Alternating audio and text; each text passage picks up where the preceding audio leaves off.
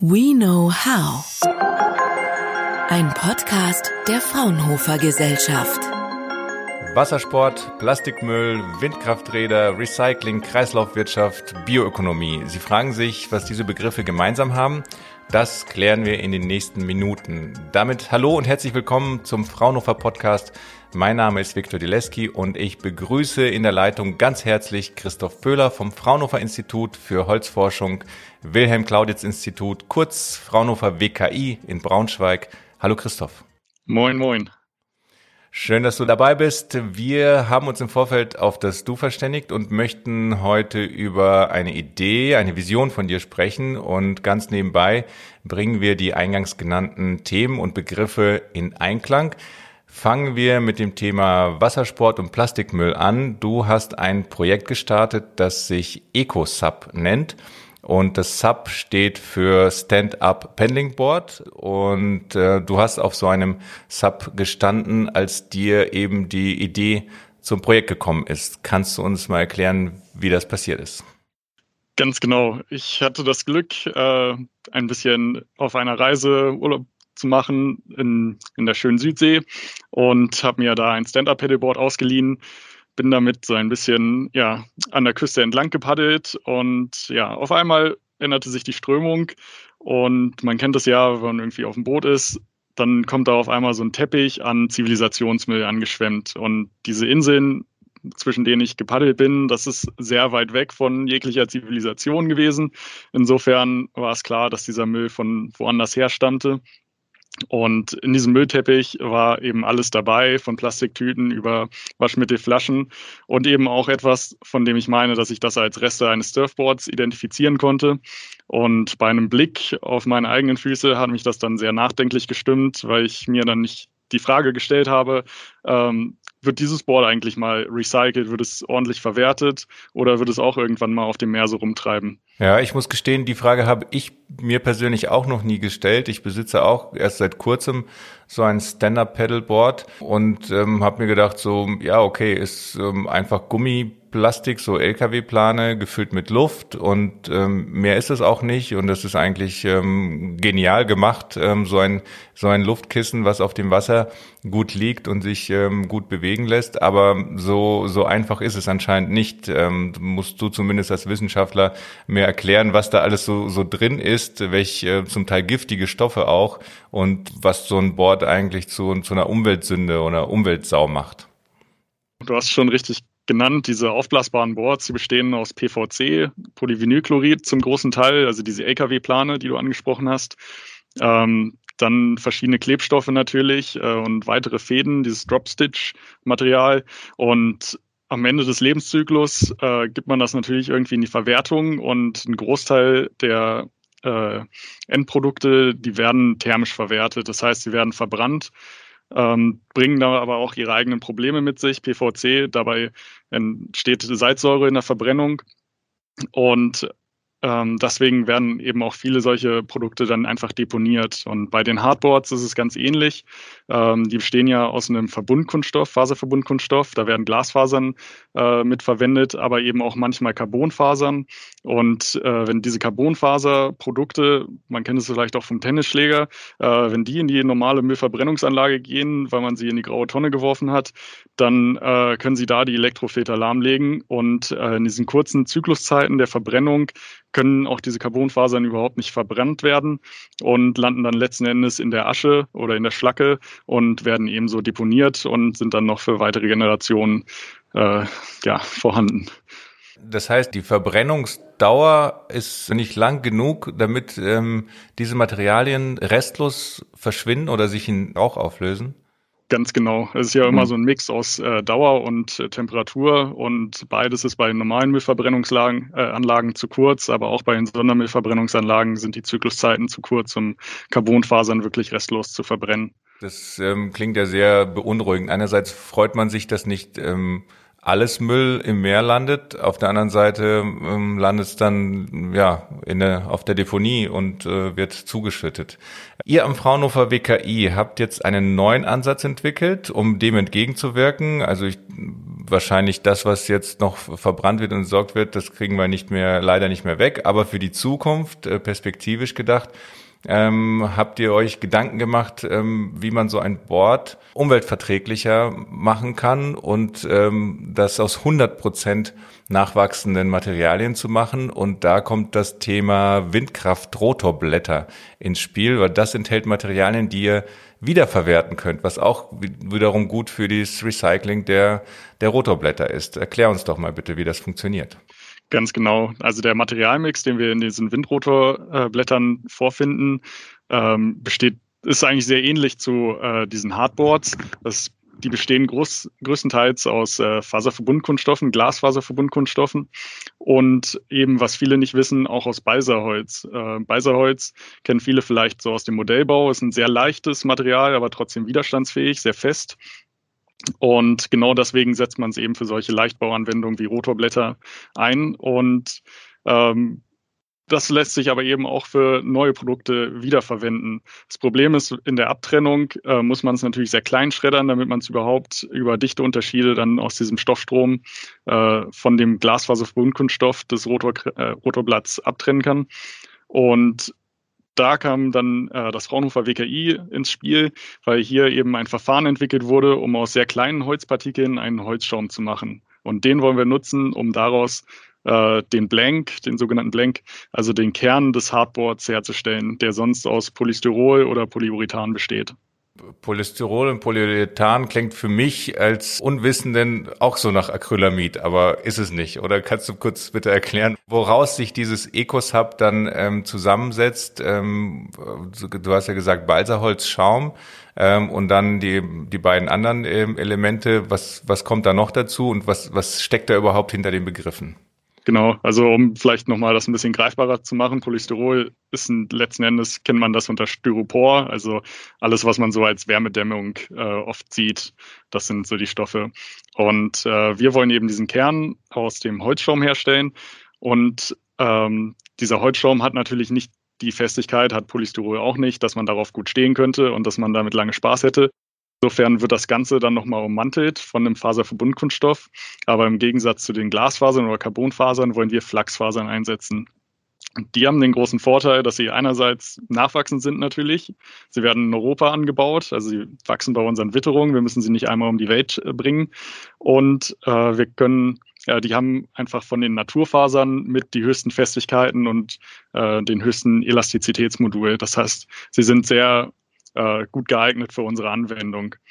Und ähm, zudem, sie sind natürlich nicht ganz so fest wie Glasfasern, aber sie haben eine viel geringere Dichte und gerade bei Leichtbauanwendungen äh, spielt uns das natürlich in die Hände, dass wir dann einfach mehr Flachsfasern einsetzen können, um das zu kompensieren. Und diese, dieses Fasergewebe wird dann ummantelt von einem Harz, von ähm, einem Biopolymer und das wird auf Basis von Itaconsäure hergestellt, also ein nachwachsenden Rohstoff, ein Nebenprodukt äh, der Nahrungsmittelindustrie. Und ähm, so wollen wir eben auch Epoxidharze und Polyesterharze, die erdölbasiert sind, ersetzen. Ähm, diese ganzen Stoffe, die, die habt ihr sicherlich nicht alle an einem Ort. Das heißt, man muss es zusammenbringen, ob man jetzt ähm, das Balsaholz aus den ähm, Rotorblättern entnimmt, dann dieses ähm, Abfallprodukt, was du zuletzt genannt hast. Ähm, wie kommen alle äh, Materialien, alle Elemente an einem Ort zusammen, dass ähm, ihr sie verarbeiten könnt? Das ist eine gute Frage. Ähm, ja, also tatsächlich die Idee, Beiserholz zu verwenden, bestand sogar zuerst. Und ähm, es gibt eigentlich nur einen wirklich großen Lieferanten, der ähm, hat Anbauflächen in Ecuador und in Papua-Neuguinea. Und wenn man jetzt mal so auf den Globus guckt, dann ist das so ungefähr genau gegenüberliegend auf der Welt. Und wenn man das dann einmal um die halbe Welt transportiert hat, dann sieht das mit dem ökologischen Fußabdruck auch schon gar nicht mehr so gut aus, obwohl Beiserholz ein sehr, sehr schnell wachsendes Holz ist. Also innerhalb von sechs Jahren können die Bäume geerntet werden. Dann habe ich halt weiter recherchiert und ähm, Kollegen von mir sind eben auch in der Windkraftindustrie äh, ja, der sehr nahe, machen dort viele Forschungsprojekte und Und so kam dann äh, quasi ein Rädchengriff ins andere, dass wir auf der einen Seite eine Verwertungsproblematik haben mit den Rotorblättern und auf der anderen Seite einen Bedarf für Leichtbauwerkstoffe. Und deswegen haben wir eigentlich dieses Beiserholz schon längst importiert. Es wird aber nur am Ende einfach verbrannt und das ist sehr schade, weil das nicht im Kreislaufwirtschaftsgesetz, also im Sinn des Kreislaufwirtschaftsgesetzes ist. Und deswegen wollen wir es wiederverwenden. Das heißt, wir haben das Beiserholz schon in Deutschland, die Flachsfasern werden zum Teil in Frankreich oder Niederlanden, könnten aber auch, also auch in Deutschland, werden sie angebaut. Ähm, und eben den Biopolymer, den können wir hier äh, formulieren, synthetisieren. Ähm, insofern sind diese Transportwege nicht sehr groß. Wo wird es letzten Endes hergestellt im großen Maß? Das kann ich jetzt noch nicht beantworten. Wir sind ja noch so ein bisschen in der, in der Entwicklungsphase. Entwicklungsphase ist ein gutes Stichwort für alle Zuhörer, die jetzt vor dem 22. Dezember zuhören, die haben die Möglichkeit, ähm, dein Projekt zu unterstützen auf Startnext, auf dieser Crowdfunding-Plattform. Das äh, Projekt nennt sich, äh, so wie wir es bereits schon mehrmals gesagt haben, EcoSub. Und wenn man bei Startnext com slash ecosub eintippt, also E-C-O-S-U-P, dann kommt man auf das Projekt und kann es sogar mit einer kleinen Spende unterstützen. Kommen wir zurück nochmal zum Balsaholz. Ähm, das löst ja eigentlich zwei Probleme. Einmal das ähm, Verwertungsproblem der Rotorblätter und einmal das äh, Problem der nicht umweltfreundlichen äh, Subs. Nun ähm, werden ja ganz schön viele Rotorblätter ausgemustert, ähm, so wie ich dann recherchiert habe im Vorfeld unseres Gesprächs. Ihr könnt aber nicht alles Balsaholz, was da drin steckt, äh, verwenden, oder? Das ist ja ein bisschen viel.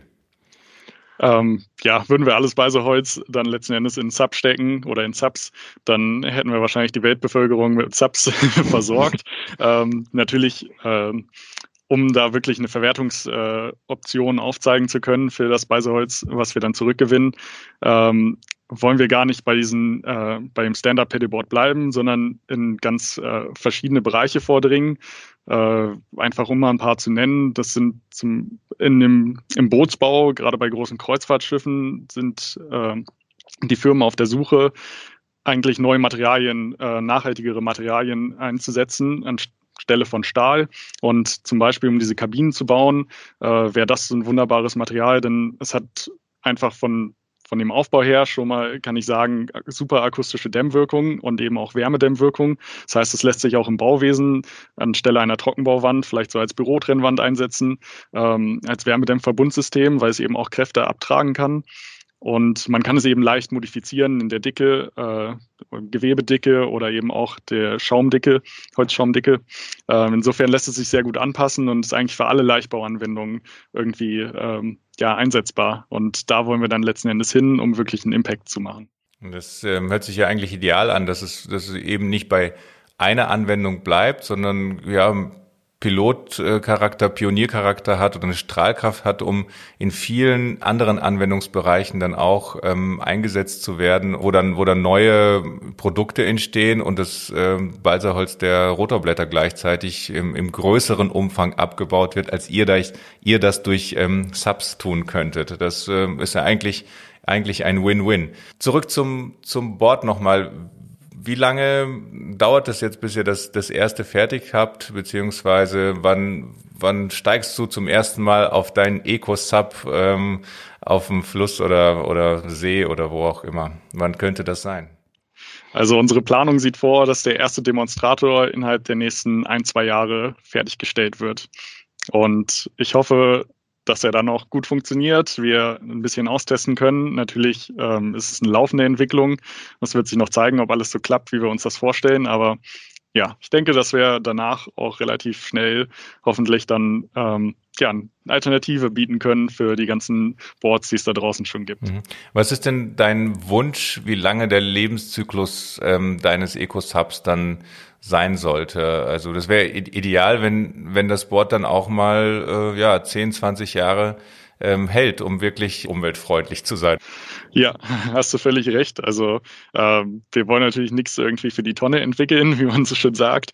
Ähm, ich kann es natürlich jetzt noch nicht äh, abschätzen, aber genau das ist halt auch äh, Teil unserer Entwicklung, dass wir das ganze ähm, UV-Strahlung, Feuchtigkeitswechseln aussetzen, um einfach zu gucken, hält es denn so lang oder wie müssen wir es modifizieren, damit es eben so lang hält, dass die Nutzer Spaß daran haben, aber eben auf der anderen Seite auch, dass es einen ökologischen Mehrwert bringt und nicht nach drei Jahren leider ähm, nicht mehr nutzbar ist.